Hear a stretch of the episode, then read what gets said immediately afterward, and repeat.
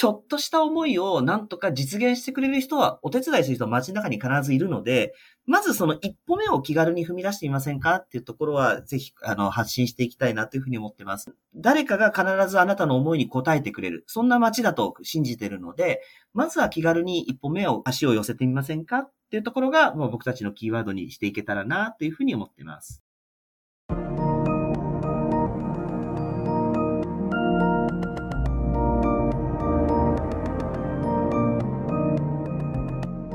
NPO 法人まちづくりエージェントサイドビーチシティのポッドキャスト番組 SB キャストです。この番組は様々なステージで地域活動、コミュニティ活動をされている皆様の活動を紹介、活動のきっかけや思いを伺うポッドキャスト番組です。進行を務めますのは、私、フリーランスとしてプログラミング、アプリ開発、講師、書籍出版などを行いながら、この NPO の理事を務める高道恵です。どうぞよろしくお願いいたします。それでは、今回のゲストは、NPO 法人、場とつながりの研究センターの大島和明さんでございます。大島さんどうぞよろしくお願いいたします。はい、よろしくお願いします。はい、よろしくお願いいたします。それでは、まずはですけれども、自己紹介からお願いできますでしょうか？はい、えー、私は、えっ、ー、と、NPO 法人バトつながりの研究センターで、えー、理事、事務局長をしています、大島と言います。えー、兵庫県三田市というところに活動拠点を置いております。まあ、三田市言うてもなかなか分かってくれなくて、漢字で言うとね、あの、三つの田んぼ、三田って読むんですけれども、えー、こっちでは三田と呼びまして、有馬温泉の近くですね、えっ、ー、と、六甲山の裏のところにあるまあ、そのようなエリアを活動拠点にしている NPO 法人です。はい。どうぞよろしくお願いいたします。はい、お願いします。はい。それではまずはですけれども、この場とつながりの研究センター、こちらの活動の内容についてお伺いできればと思うんですけれども、どのような活動を現在行っていらっしゃるんでしょうか？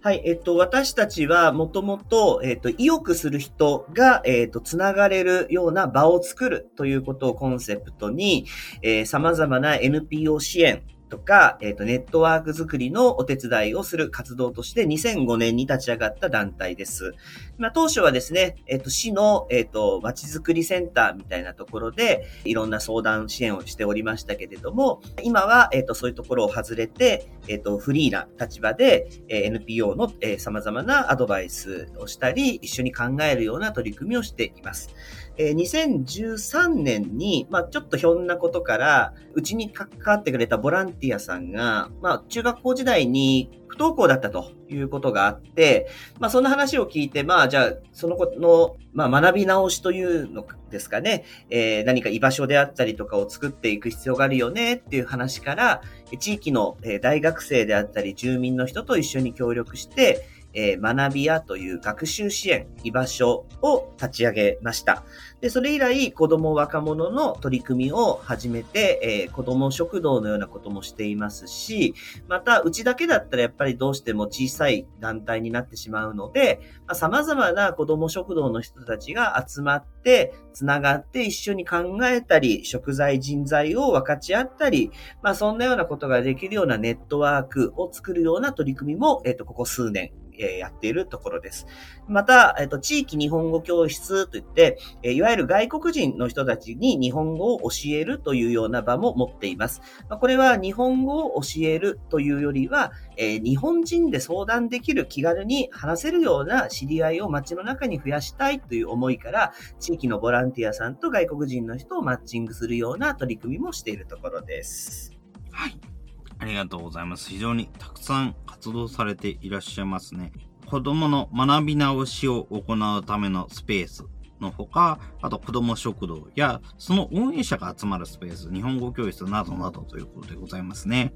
ありがとうございます。やっぱり学生さんが学び直すような場所っていうのも非常に必要だなというふうに思いますし、やっぱり子供食堂についても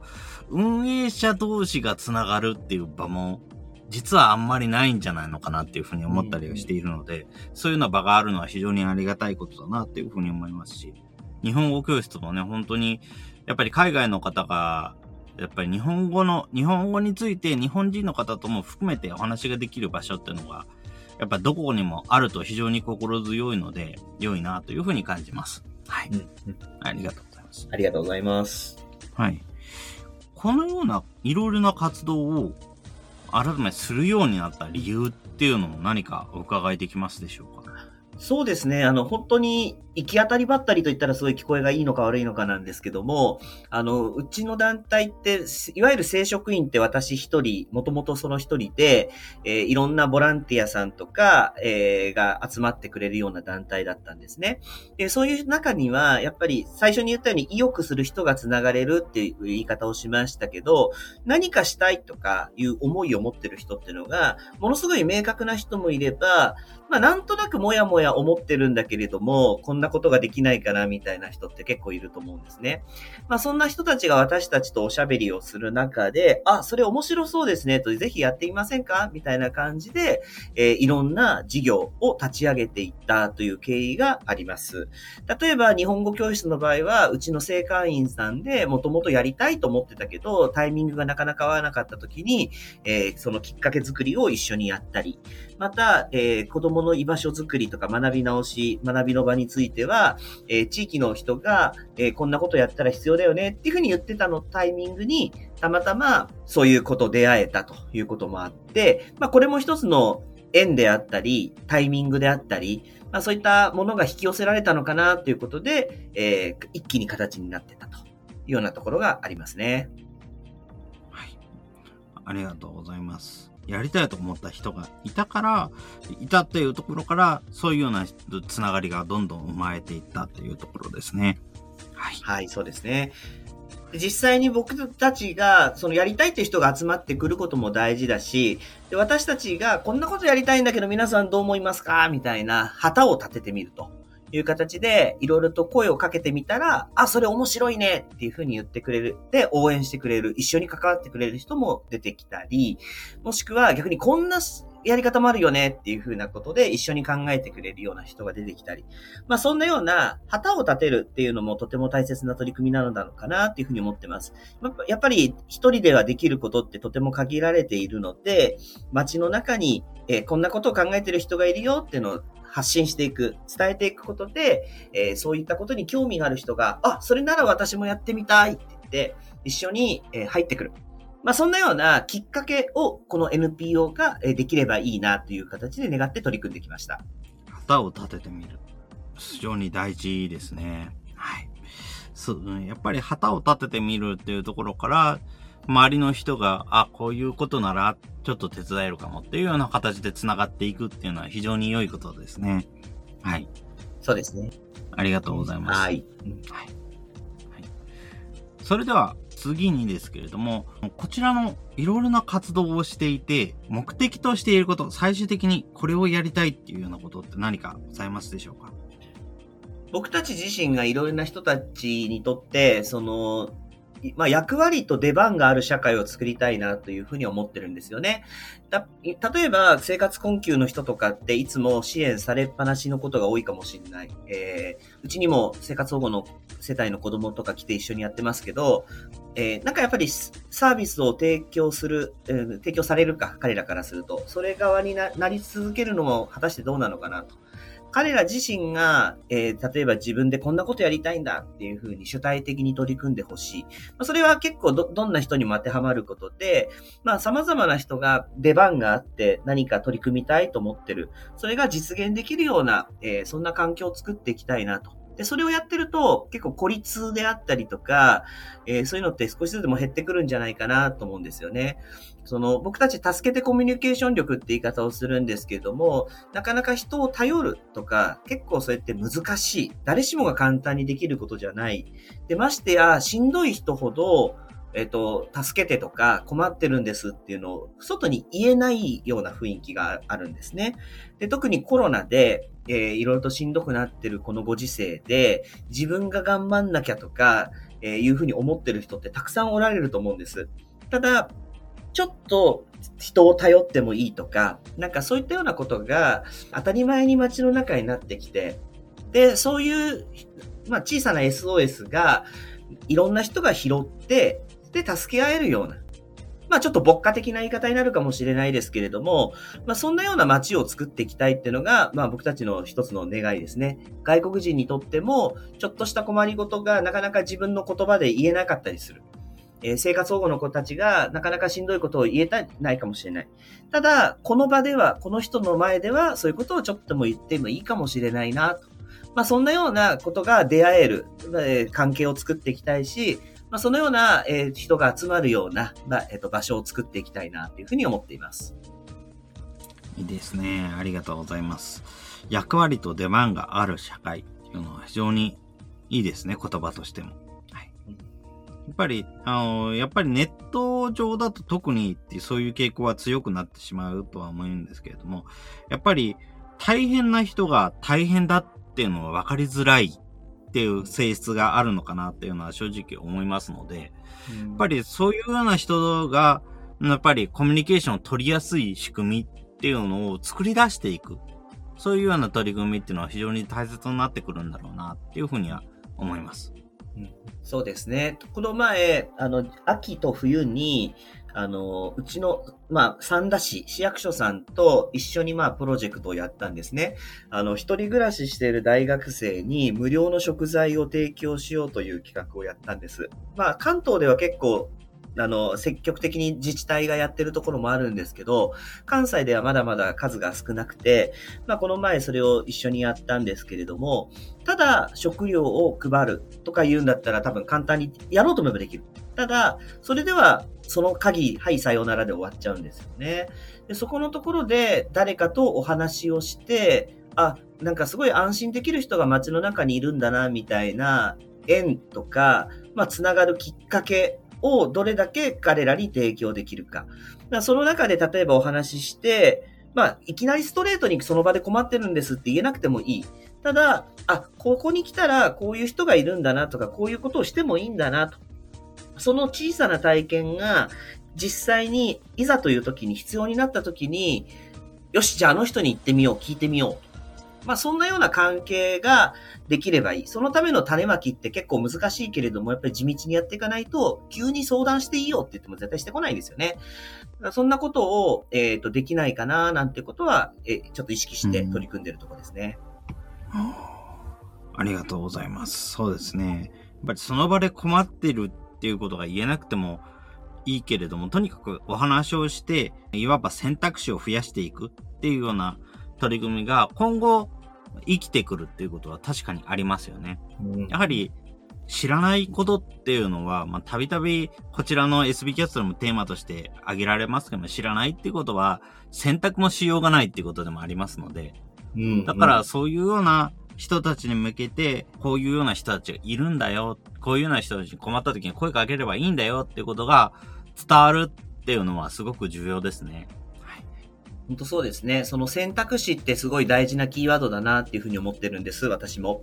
東京大学の小児科医の、えー、先生で熊谷先生っていう方がいらっしゃって、その方がおっしゃってた言葉がとても私の中でも大事にしてる言葉があるんですね。自立っていうと僕たち、やっぱり何でもで一人でできるようになることってイメージがあるんですけど、その方が言ったのは、まあ、自立というのは多様な依存先を持つことであると。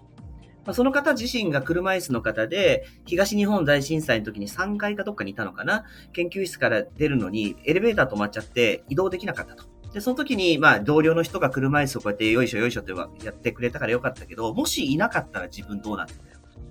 で、そんな時にいろんな頼れる先を持ってること、依存できる先を持ってることっていうのは、あの、とても、えっ、ー、と、自分が生きていくのに大切なことなんじゃないかなってことをおっしゃっておられたんですね。まあ、その意味でも、僕たち子供食堂とかをさっき、あの、支援者同士がつながるって話をしたんですけれども、一つのとても強い団体、大きな団体がセンターオブセンターで一個できる。で、そこで専門的な取り組みをするっていうのもとても大切なことだと思いますが、同時に小さなところでいいから、いろんなところが歩いていける距離にたくさんあるっていうのは大事なことだと思ってて、まあ、もし月曜から金曜まで1個ずつあれば、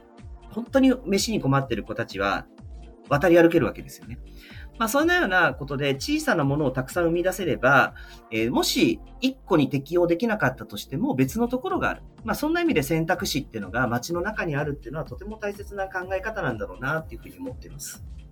そうですね。ありがとうございます。自立とは多様な依存先を持つということについては、自分もね、本当に以前お話をハニー FM の方でお伺いして、うん、あ、すごい、この言葉すごい大切だよねっていうふうに思ったところではありますね。はい。ありがとうございます。確かに大きな団体の活動っていうのはすごく目立つし、そこにみんなが寄るんじゃないかなっていうふうに期待はされるけれども、実際そうでなくって、やっぱりなんとなく馴染めないとか、ちょっとそこのことをよく知らなかったとかいうようなことで、意外と関われない人が出てくるわけで、そういうような時に小さな団体が複数あれば、その中のどっかにでも適用ができるんじゃないのっていうのは確かにありますよね。そうですね。うん。ありがとうございます。はい。では、こちらの活動についてですけれども、今までいろいろな活動のお話をお伺いして、まあ、どれがどれにっていうのもちょっと難しい話かもしれませんけども、対象としている人、変えたい人、主にいらっしゃればお伺いできればと思いますけれども。はい。えっと、まあ、NPO 支援とかそういう文脈で言うと、やっぱり何かやりたいと思ってる人とか、社会問題に関心がある人とか、まあ、そういった人たちが出てくると思うんですけども、まあ、外国人支援もそうだし、えー、まあ、子供たちもそうなんですけど、まあ、基本的に誰かの役に立ちたい、つながりたいとか、えー、そう思ってる人って結構いると思うんですよね。で、それが今までその役に立つってのが直接ボランティア活動をするとか、えー、直接何かのサービスをするっていうことが、まあ多分99%今までそうだったと思うんですね。で、それを、まあそういった思いを持ってる人が、え何かきっかけとして出てくる。まあ、そんなような場面を作っていくってことも大切ですけれども、同時に、まあ、参加っていう視点から考えると、まあ、と、とつ、えー、当日スタッフ以外、ボランティア以外の関わり方っていうのも多分あるだろうと。まあ、例えば今回大学、えー、食料、フードドライブって言って全国的にもやってるところ増えてますけれども、お家に余ってる食材をぜひいろんな人にお配りしたいというような取り組みを僕たちが旗を立てたら、まあ、やっぱり家にあるものを持ってきたとか、家になかったから下のスーパーで買ってきたとか、まあ、いろんな人が寄ってくるんですよね。まあ、そんなような人たち、まあ、ドーナツの円で見ると、ちょっといろんな円の層ができていくような、えー、人たちが関わってくればいいかなとも思ってますし、まあ、例えばうちみたいな小さな町だと、企業とか、えー、町の、町工場みたいな人たちも、やっぱり地元で何か役に立つことないかなって考えておられる人たくさんいるんですよね。まあ、そんなような人たちをつなぐっていうのはとても大切なことだろうと思ってて、まあ、あの、すごい対象となると、結構実際には、あの、地域のおじちゃんがうちの読書会に来て、なんかおしゃべりして帰ってくっていうのもあるし、おばちゃまがですね、なんか子供たちのために何かやりたいんだけど、とか言って喋って、特にアイデアも出ずに喋って帰って満足していくこともあるし、まあ本当に子供たちがやってきて腹減ったって言ってなんか食わせろって言ってくることもあるし、まあ、そんなのもとにかくいろんな人が来てみて、で、そこで話をしていく中で何かこういうことが起きるかもね、という時に、まあ、人を繋いでいくっていうことができないかな、なんていうふうに、えー、思ってるところです。その意味では、まあ、とりあえず旗を立ててみて、来てみたら、それをなんとかオーダーメイドしていくと。仕組みとしてあるレディメイドではなくて、その人々に合わせたオーダーメイドっていう形で何かできないかなっていうことを組み立てていくっていうことは大事にしているところです。はい。ありがとうございます。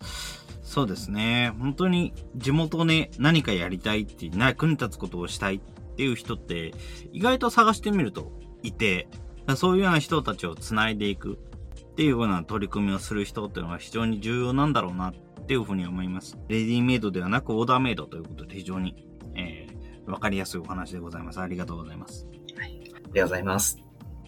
それでは続きましてではございますけれども、えー、こちらの活動、いろいろな活動を通していて、今これを課題に感じているっていうこともお伺いできればと思うんですけれども、何かございますでしょうか？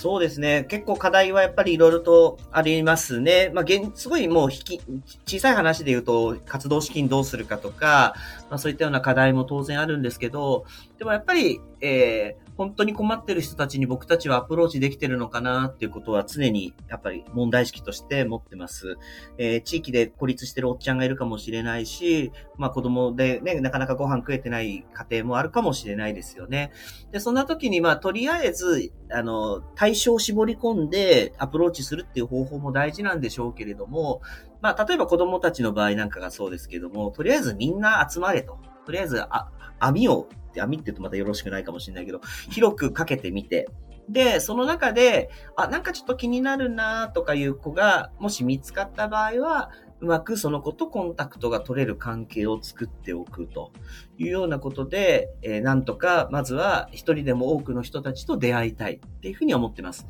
ただ、なかなかその効率的に、えー、効果的に、まあそういう人たち、えっ、ー、と、と出会い方っていうのが、今いろいろと試行錯誤しているところなんですけども、まあ、さっきも言ったように、その困ってる人ほど声を上げないから、なおのこと見えてこないので、じゃあそれをどうやったら、えー、そういう人たちとよりよ、繋がっていけるかなっていうことをちょっといろいろと試行錯誤しながら、といってもほとんど失敗してるんですけども、なんとかできないかなっていうような取り組みをしているところですね。そこが一番の課題ですね。ありがとうございます。そうですよね。やっぱりこういうような活動を、困っている人に向けてっていうような活動をしてると、どうしても気になるのが、じゃあ自分は困ってる人にアプローチできてるのかなっていうような問題はすごく感じます。やっぱりこういうようなイベントをやっていてもそうなんですけども、イベントに参加している人でない人がすごく気になるっていうのは正直ありますし、そういうようなものはどんなに大きく告知をしても結局気にはなっているんだけれども、でもこのイベントの存在を知らないっていう、知らないので参加できないっていうような人っていうのは、一定数必ず残ってしまうので、そういうような人をどうするのか、そういうような人にどうやって関わるのかっていうのが、やはり課題になるところはありますよね。そうですね。うん。なかなか難しいですね。はい。そうですね。何か場とつながりの研究センターとして、先ほどお話をいただいた網を広くするとか、えー、それ以外のコンタクトを取れる仕組みを作るとか以外に何かプラスアルファで何か考えていること、何かございますでしょうか？そうですね。まあ一つ、今年度も終わりますけど、取り組んだことで、まあもちろん新しいプロジェクトとか新しい仕掛けっていうのも必要なんですけど、一つ、まあ、あの、すでにあるものをどうやって活かすというか、え、紡ぎ直すかっっていうところは、ちょっと気になって、やり方としてこれからもっとしっかり考えていかなきゃいけないなっていうふうに思いましたね。その子供とか、まあ高齢者もそうですけど、まあ民生委員、児童委員っていう、まあそういった見守りを地域で行っている方っていうのはいらっしゃって、まあその方のことはよう知っとってなんですけども、地域っていう視点に例えば立った時には、結構他にもいろんな人たちが関わっておられるんですよね。例えば消防団とか、まあ、えー、まあ地域の町のおっちゃんもそうですけれども、なんかそういった人たちが日頃子供とか高齢者支援に直接関わってない地域の人が、もう一度何か出会えるとか、そうですね、何かこれだったらまあみんなで楽しめるなと。いうところから、まあ地域の、えっ、ー、と、温かい目を、えーもう一回紡ぎ直すっていうことができないかなっていうことで、まあ以前は防災企画を子供向けのやったんですけれども、まあ、まあ、新しい取り組みっていうのもなかなかそう簡単に思いつかないので、まずは既存のあるものをもう一度掘り起こして、丁寧につなぎ直すというところが、まあ、できればいいのかなというのは一つまず思ってるところですね。はい。ありがとうございます。そうですね。丁寧につなぎ直すということですね。やはり、新しいプロジェクト、仕掛けっていうのは、本当に何かしなきゃっていう時に真っ先に思いつくことって結構いっぱいあったりするんですけども、そうでなく、やっぱりすでにあるものをどうやって活かすのかっていうのは、どうしてもあある程度慣れてみないと思いつかないっていうところは正直ありますので、やっぱりそういうような活動を考えてみる、見直してみるっていうことは非常に重要なんだろうなっていうふうに思います。はい。そうですね。ありがとうございます。はい。やっぱりね、僕たち、その、何をするかっていう、フォワットの部分ですかね。そこは結構みんなすごい見やすくて、例えば子供の居場所を作ろうとか、えー、なんだろう、子供食堂をやろうとか、まあ、なんかそういうところにはみんな興味を持つというか分かりやすいんですけれども、その一歩手前にある思いの部分とか、まあ、実際に参加した人どういう雰囲気でどんな風になってほしいかな、みたいな、まあ、いわゆるハウの部分とか、ホワイの部分ですね。そこのところに対して、が、まあ、もうとても大事なんだろうなっていうふうに思ってるんですね。同じ学習支援言うても、本当にきちんと勉強を教えたいのが好きなのか、子供のおしゃべりをする、おしゃべりっていうか、気持ちを聞くのが好きなのかによって、同じことをしてるように見えても全然アプローチ方法が変わってくる。で、さっきの地域のつなぎ直しって話で見ると、その全然手段、ファットは別の部分を持ってるけれども、共通の願いを持ってるっていうところが、よりに言語化され、みんなでもう一度つながり直すまあ土台になるんだろうなっていうふうに思っています。だから僕たちよく中間支援っていう言い方をこうやっていろんな人たちの間に立ってする人たちのことを言いますけれども、まあその中で大事にしてるのが翻訳機能というか、いろんな人の思いを代弁したり、他の人たちに伝えていくことなんだろうなというふうに感じています。からまあいろんな立場の人の思いを聞いて、それぞれの共通項、接点、こういうところがあるんじゃないかなっていうことを一緒に考えていく。まあ、そんなようなことをね、えー、丁寧にやっていければいいかなと考えているところです。はい。ありがとうございます。そうですね。やっぱり、そうですね。いろいろな活動をしていて、やっぱり手段は別だけれども、目的は実は結構似通っているとか、実は同じかもしれないというようなものってすごくたくさんありますし、うん、そういうようなものをいろいろな活動を分析していくっていうのって、すごく重要になってくるんだろうなっていうふうには思います。うん、確かにそうですね。ありがとうございます。うん、はい、ありがとうございます。ところで、こちらのバトつながりの研究センターさんのお話を以前、三田市のハニー FM の方でも伺っていまして、すごくいろいろと、やっぱりこの状況でもいろんなことやってるんだなっていうふうに思ったっていうのが、やはりすごく気になっているんですけれども、やっぱりこの今の状況下でも、実際にやっていること、どのようなことを今やってらっしゃるでしょうか？そうですね。あの、まあ、日常からその NPO とかの相談支援とかもやってたり、まあ、いわゆる子ども食堂であったりとか、学習支援も、まあ、継続して続けてはいますけど、やっぱりコロナが理由で、えー会場的な理由でとか、いろいろとできなくなることもあるんですよね。で、一方で、そういった状況だからこそ、新たな課題が出てきたりとか、困りごとにが出てきた、その時に、じゃあ何をするかっていうのを、私一人で考えててもやっぱりアイデア煮詰まるので、まあ、ボランティアさんとか話できそうな、この話だったらこの人にできそうだなっていうのを、まあ投げてみると。そしたら、あ、私もそれ思ってたとか、いや、こんなことができるかもね、みたいなアイデア会議が始まるんですよね。まあそんなようなことをしてる中で、いくつか新しいプロジェクトっていうのが生まれてきたところはあります。うん、まあ例えば、さっき言った、あの、困窮だ、あごめんなさい、えー、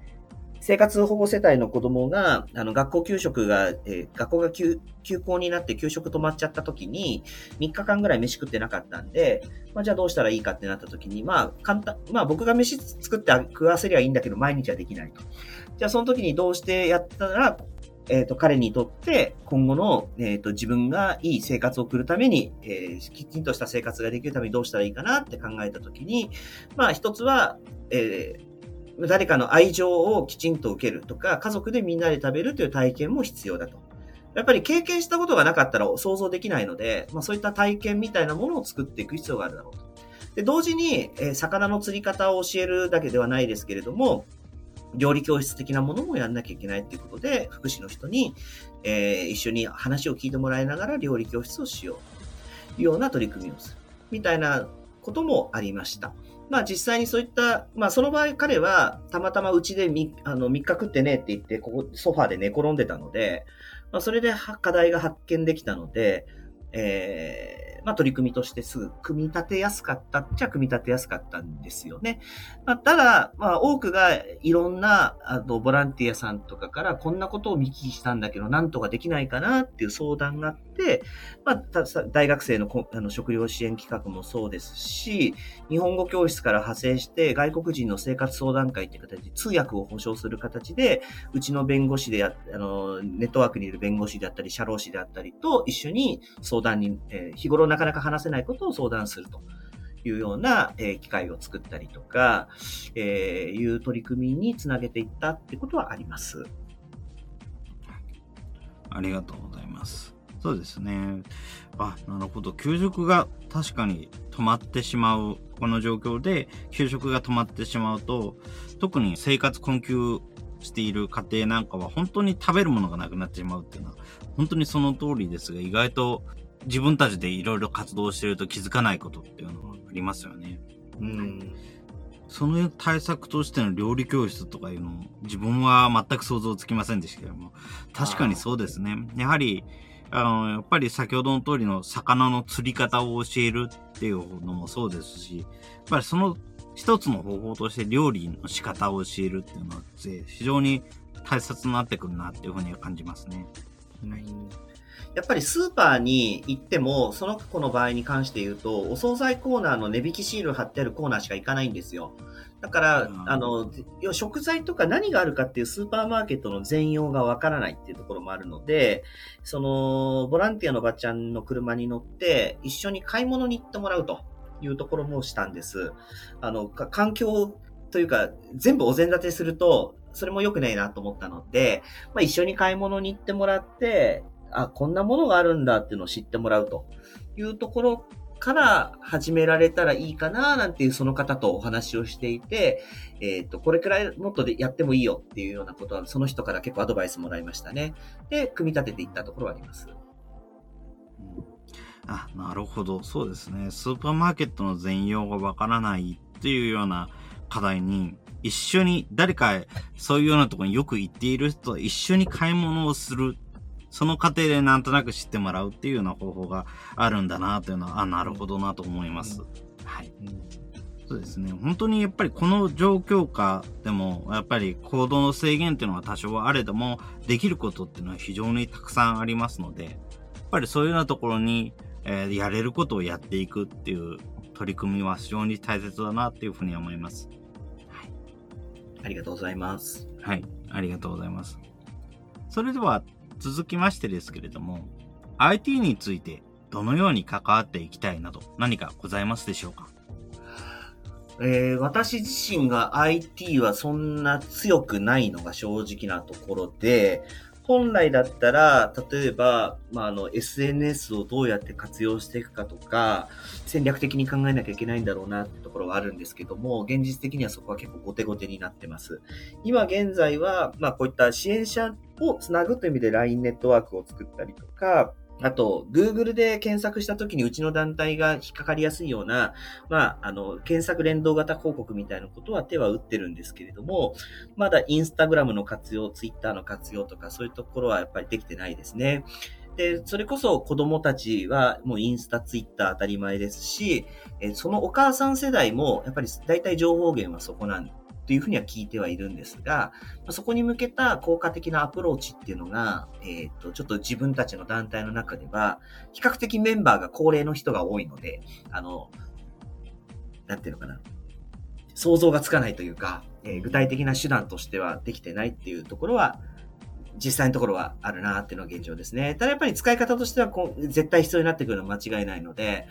まあ、例えば YouTube で、あの、自分たちが主催した講座の記録を取ってみんなで分かち合うとか、そういうことはよくやるんですけれども、何か、えっ、と、あいい方法は、その、本当に対象に届くような情報発信っていうの、IT の使い方っていうのはまだまだ改善の余地があるなっていうふうに感じてます。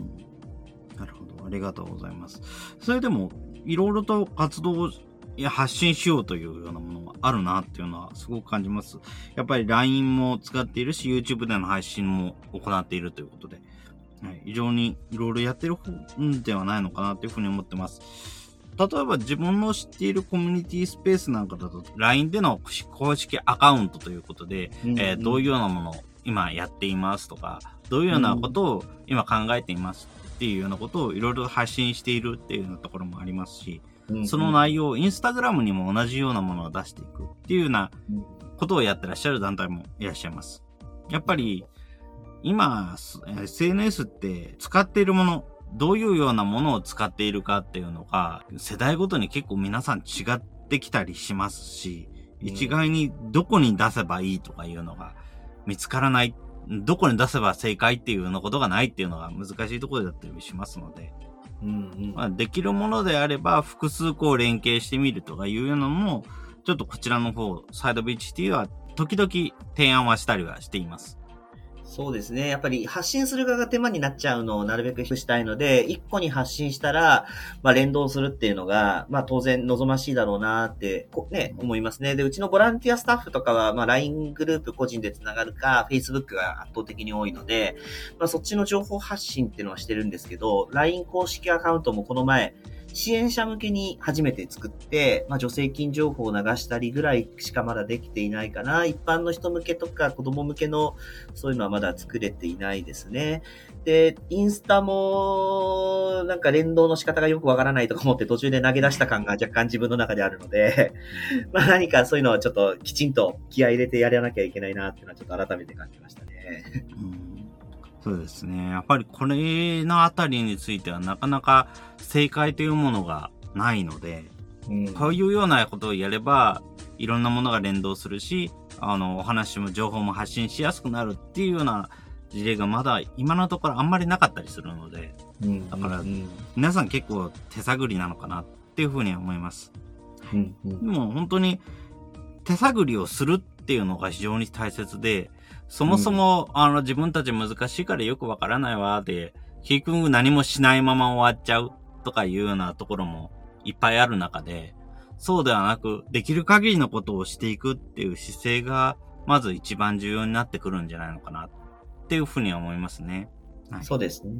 うん、僕たちなんかその広報の話するときにやっぱり歩く覚醒器って言い方をするんですけど、自分たちだけでそのいいことやってるとか、こんなことやってるって言ってもやっぱり広がらないし、もしくはなんだろう、え、それ自分たちで言ってるだけで本当なの？とかいうことがあると思うんですけれども、その、ちょっと外にいる人が、大島くんたちがやってることはいい、いいことやってるよ、みたいな。代わりになんか拡散してくれるような人ってのはすごい大事なんですよね。で、そういった人たちに、まず一時情報として、まあ直接喋るのもいいし、その SNS を活用するなりして、届けて。で、その方が、逆、なんか、ある、持ち歩き回って、いろんな人のところであちこち喋ってもらったりとか、さらに広げてくれる、拡散してくれるような、まあそれはリリアルと、あ、ごめんなさい、リアルじゃないや。えっと、SNS とかオンライン上とオフラインの現ところとそれぞれあると思うんですけども、まあ何かそうやって応援団を作り、でその人たちにえー適切な情報、イメージも含めた情報が届くような仕掛けっていうのが、まあ、より丁寧にあの考えていく必要があるな、なんてことは、思っているところですね。ありがとうございます。歩く覚醒器っていうのはいいですね。うん確かに。そういうような活動、いろんな活動をなんか展開していくっていうようなことができるとすごくいいなというふうに思います。はい。はい。ありがとうございます。はい、ありがとうございます。それでは、えーその他これを聞いている人に何かしてほしいなって思思っていることって何かありますか？そうですね。あの、ご自身のお住まいの地域もそうですし、ご自身が昔関わってたことなる、まあ最初住んでたとかね、いうエリアとかも多分あると思うんですけれども、まあ、えっ、と、いろんなところでいろんな活動をしてる人が多分いるんだろうなっていうことにぜひ思いを馳せてほしいな、なんてことは思ったりしてます。で、まあ、直接、寄付含め、いろんな形でその方々をさん応援したりか、まあ、そこの市役所、自治体さんをね、応援するっていうのも一つだと思うんですけども、まあ、多分、周りの中で自分が役に立てることって結構いろいろとあると思うんですよね。で、ご自身の中で、あの、今お住まいのエリアが近すぎてちょっといろいろと目周りの目が気になるというのであればちょっと広げてもらったらいいし、まあよく交流人口、関係人口なんて言い方するかもしれませんけれども、またまたまご縁のあったところとか自分にとって印象に残ってる場所とかのことをちょっといろいろともし調べてもらえると、結構地道に活動しておられる団体がたくさんあるし、で、そういう人たちを支えてる、まあ、中間支援、NPO 支援と呼ばれてる人たちが各地にいると思うので、ぜひね、まずそういった団体のことを見ていただけたら嬉しいなというふうに思っています。ありがとうございます。そうですね。やっぱり、そういうような人たちの、いろんなところで活動してる人、いろんな活動してる人に思いを馳せる、知ってみる、見てみるっていうのは非常に大事ですし、そういうような活動の、は、お手伝いといいますか、そういうような活動があるよっていうことをお知らせしていくというようなことを、ううんこのサイドビーチシティの SB キャスト等でもやっていきたいなっていうふうには思っています。はい。特にやっぱり今こういうような、まあオンラインで何かをやっているっていう人たちがどの分野にも非常に多くなって、やっぱりあんまり知らない分野について知るっていうこともやりやすくなったんじゃないかなっていうふうには個人的には思いますので、うん、うん。今までだとやっぱりオンラインに出てるものっていっぱいあったにはあったものの、やっぱりそれでもジャンルに限りがあって、全然オンラインに上がってない情報もあるし、うん。一方、オンラインにちょっともうこれは、このネタ、この内容はこんなにいらないよっていうぐらい、飽和してるぐらいいろんな情報があるっていう分野もあるし、っていうような状況だったので。確かに。うん。そうですね。まあ、やっぱりね、その、情報発信のパワーが強いとか、上手な団体に引っ張られてしまったりとか、えーするところは現実あるし、まあ、もちろん我々とか身近な小さな団体がそういうくらいのパワーをつけていかなきゃいけないんだろうなっていうのも、当然として、課題としてはあるんですけれども、まあ、やっぱりなんか、言い方なんですけど、下手くそな団体やっぱりあるんですよ。その、思いだけで突っ込んでって、なかなかそういうところ回らない団体もいるので、何かそういったところにの人たちの思いを応援してくれるようなお手伝いみたいなことっていうのも多分も大事になってくるんだろうなっていうふうに個人的に思ってますね。うん。そうですね。ここ最近いろいろな団体のお話を伺っていて、そういうような活動を表彰する団体っていうような話も聞いたことがありますし、やっぱりそういうような表彰をして、なるほどこういうようなことをやってる人がいるんだよとか、いうことを紹介していくとか、うんそういうような人と一緒に話を、をしていく。まあ、こちらのまさにこのポッドキャストみたいな形での配信をしていくっていうような方法とかもいろいろあると思うので、やっぱりそういうようなところにまずは耳を傾けてみる。とか、あとはそういうようなことをやってる動画、紹介してる動画とかがあれば、それをちらっとでもいいから見てみるっていうのは、非常に入り口としては良いのかなっていうふうには思っています。特に音声であれば、耳だけ開いてればなんとなく、あ、こういうところをやってる人いるんだなっていうのを知ることができることにもなるので、うんそちらのハニー FM なんかはまさに自分はそれが理由でいつも聞いてはいますので、うんなのでそういうようなところから、うんどんどんいろいろな団体、まずは聞いてみて知ってみてほしいなっていうのはありますね。はい。そうですね。僕たち NPO 支援やってると思うのが、そんなこと思ってる人いるんだっていう、その出会いが本当楽しいですね。あの、もちろんその人は真剣に考えて悩んで、いろいろなことを思ってこられてるわけなんだけど、僕らからすると、その思い自体がすごい、あの、大切にしたいし、多分ね、このポッドキャストもそうだと思うんですけども、本当にまだまだ街の中にはいろんな思いを持って、いろんなとチャレンジのしたいっていう人がいると思うので、そういう人たちの声を聞くっていうのはとても大切な取り組みだなというふうに思います。そうですね。街の中には本当にまだまだいろんなチャレンジをしている人がいるっていうのは本当にその通りだなっていうふうには思います。はい。自分も SB キャストずっとやっていて、もうかれこれ2年半以上にはなりますけれども、やっぱりそれでも話をする人が尽きないっていうのは、そういうような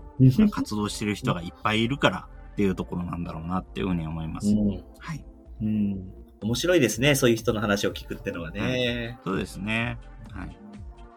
ありがとうございます。それでは続きましてですけれども、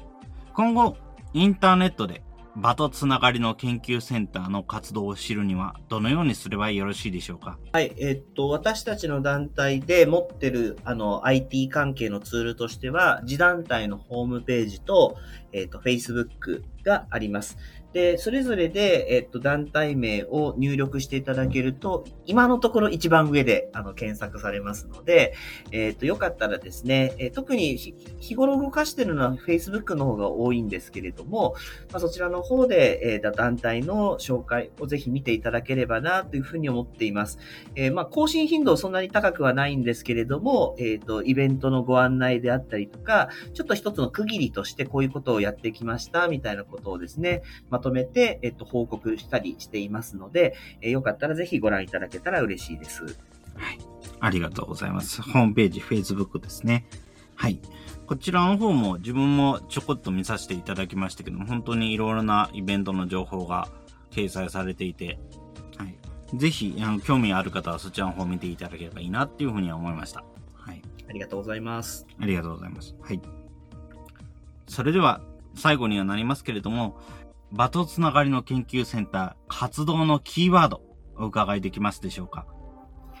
活動のキーワード、突然言われると難しいですけれども、そうでな。あの、まあ、さっき意欲する人が繋がれる場を作るっていうのがうちの団体のミッションだっていうふうに申し上げたんですけど、なんか捉えようによると、意欲する人がものすごい情熱を持ってなきゃいけないなっていうふうに捉えられると、やっぱり一歩目踏み出すのってとても難しいと思うんですよね。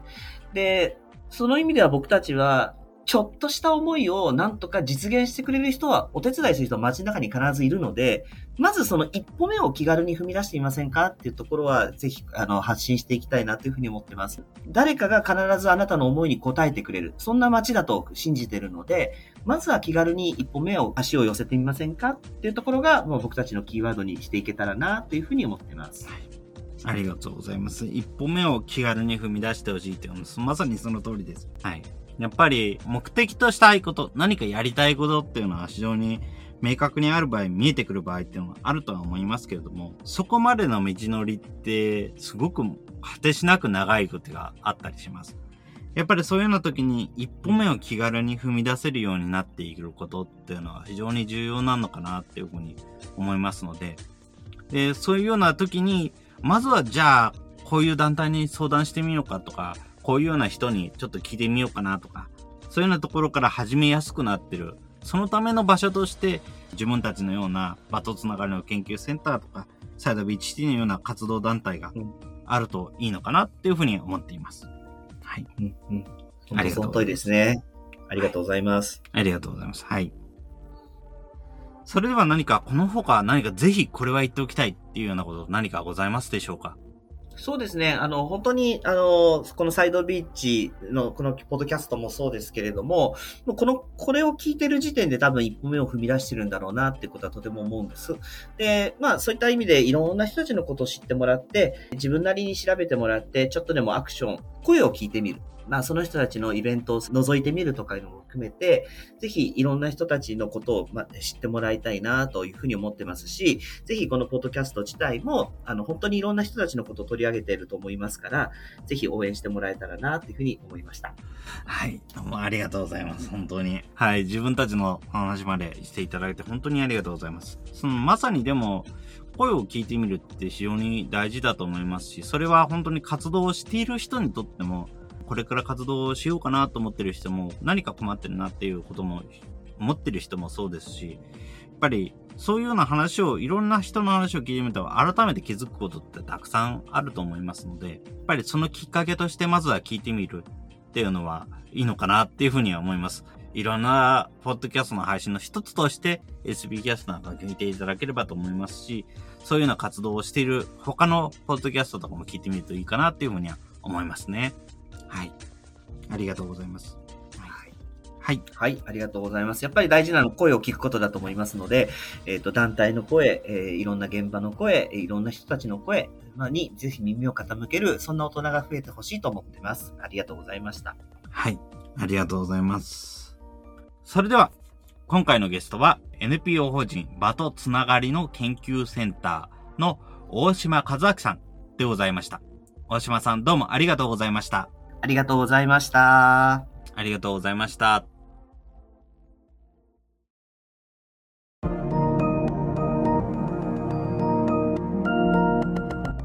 今回は兵庫県三田市にて意欲する人がつながれるような場を作るをコンセプトに他の NPO の支援やネットワーク作りのお手伝いをする NPO 法人場とつながりの研究センターの大島和明さんに活動の内容や思いを伺いました。場とつながりの研究センターは NPO の様々なアドバイスや学習支援、子ども食堂、様々な子ども食堂運営者の居場所づくり、海外から来た人向けに日本語について相談できる場所づくりなど様々な活動を行っています。こんなことをやりたいんだけど、皆さんどう思いますか？そんな思いから始まる活動に人を集められる旗を立てていく。街の中にそんな思いがある人がいる。そういうことを発信していく。そうやって新しい活動が生まれる。そのようなきっかけを提供していければというのが、場とつながりの研究センターの思い。いろんなところでいろんな活動をしている人がいる。お住まいの地域、関わっている地域、住んでいた地域。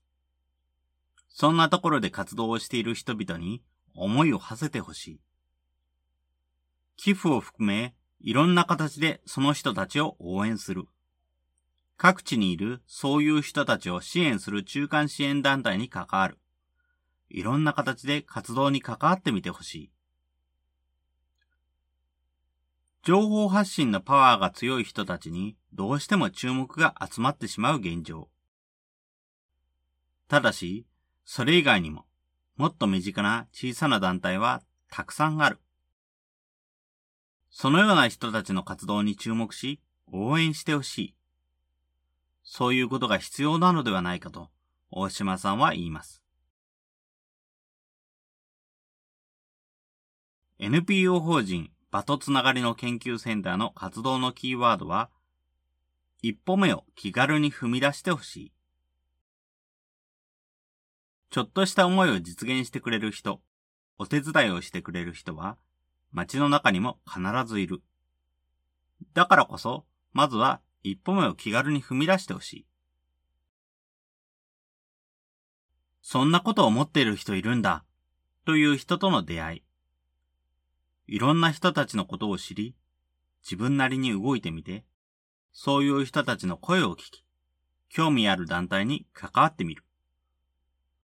そんなところから地域との関わり、始めてみませんか？このポッドキャストの感想は、Twitter や Facebook などで受け付けています。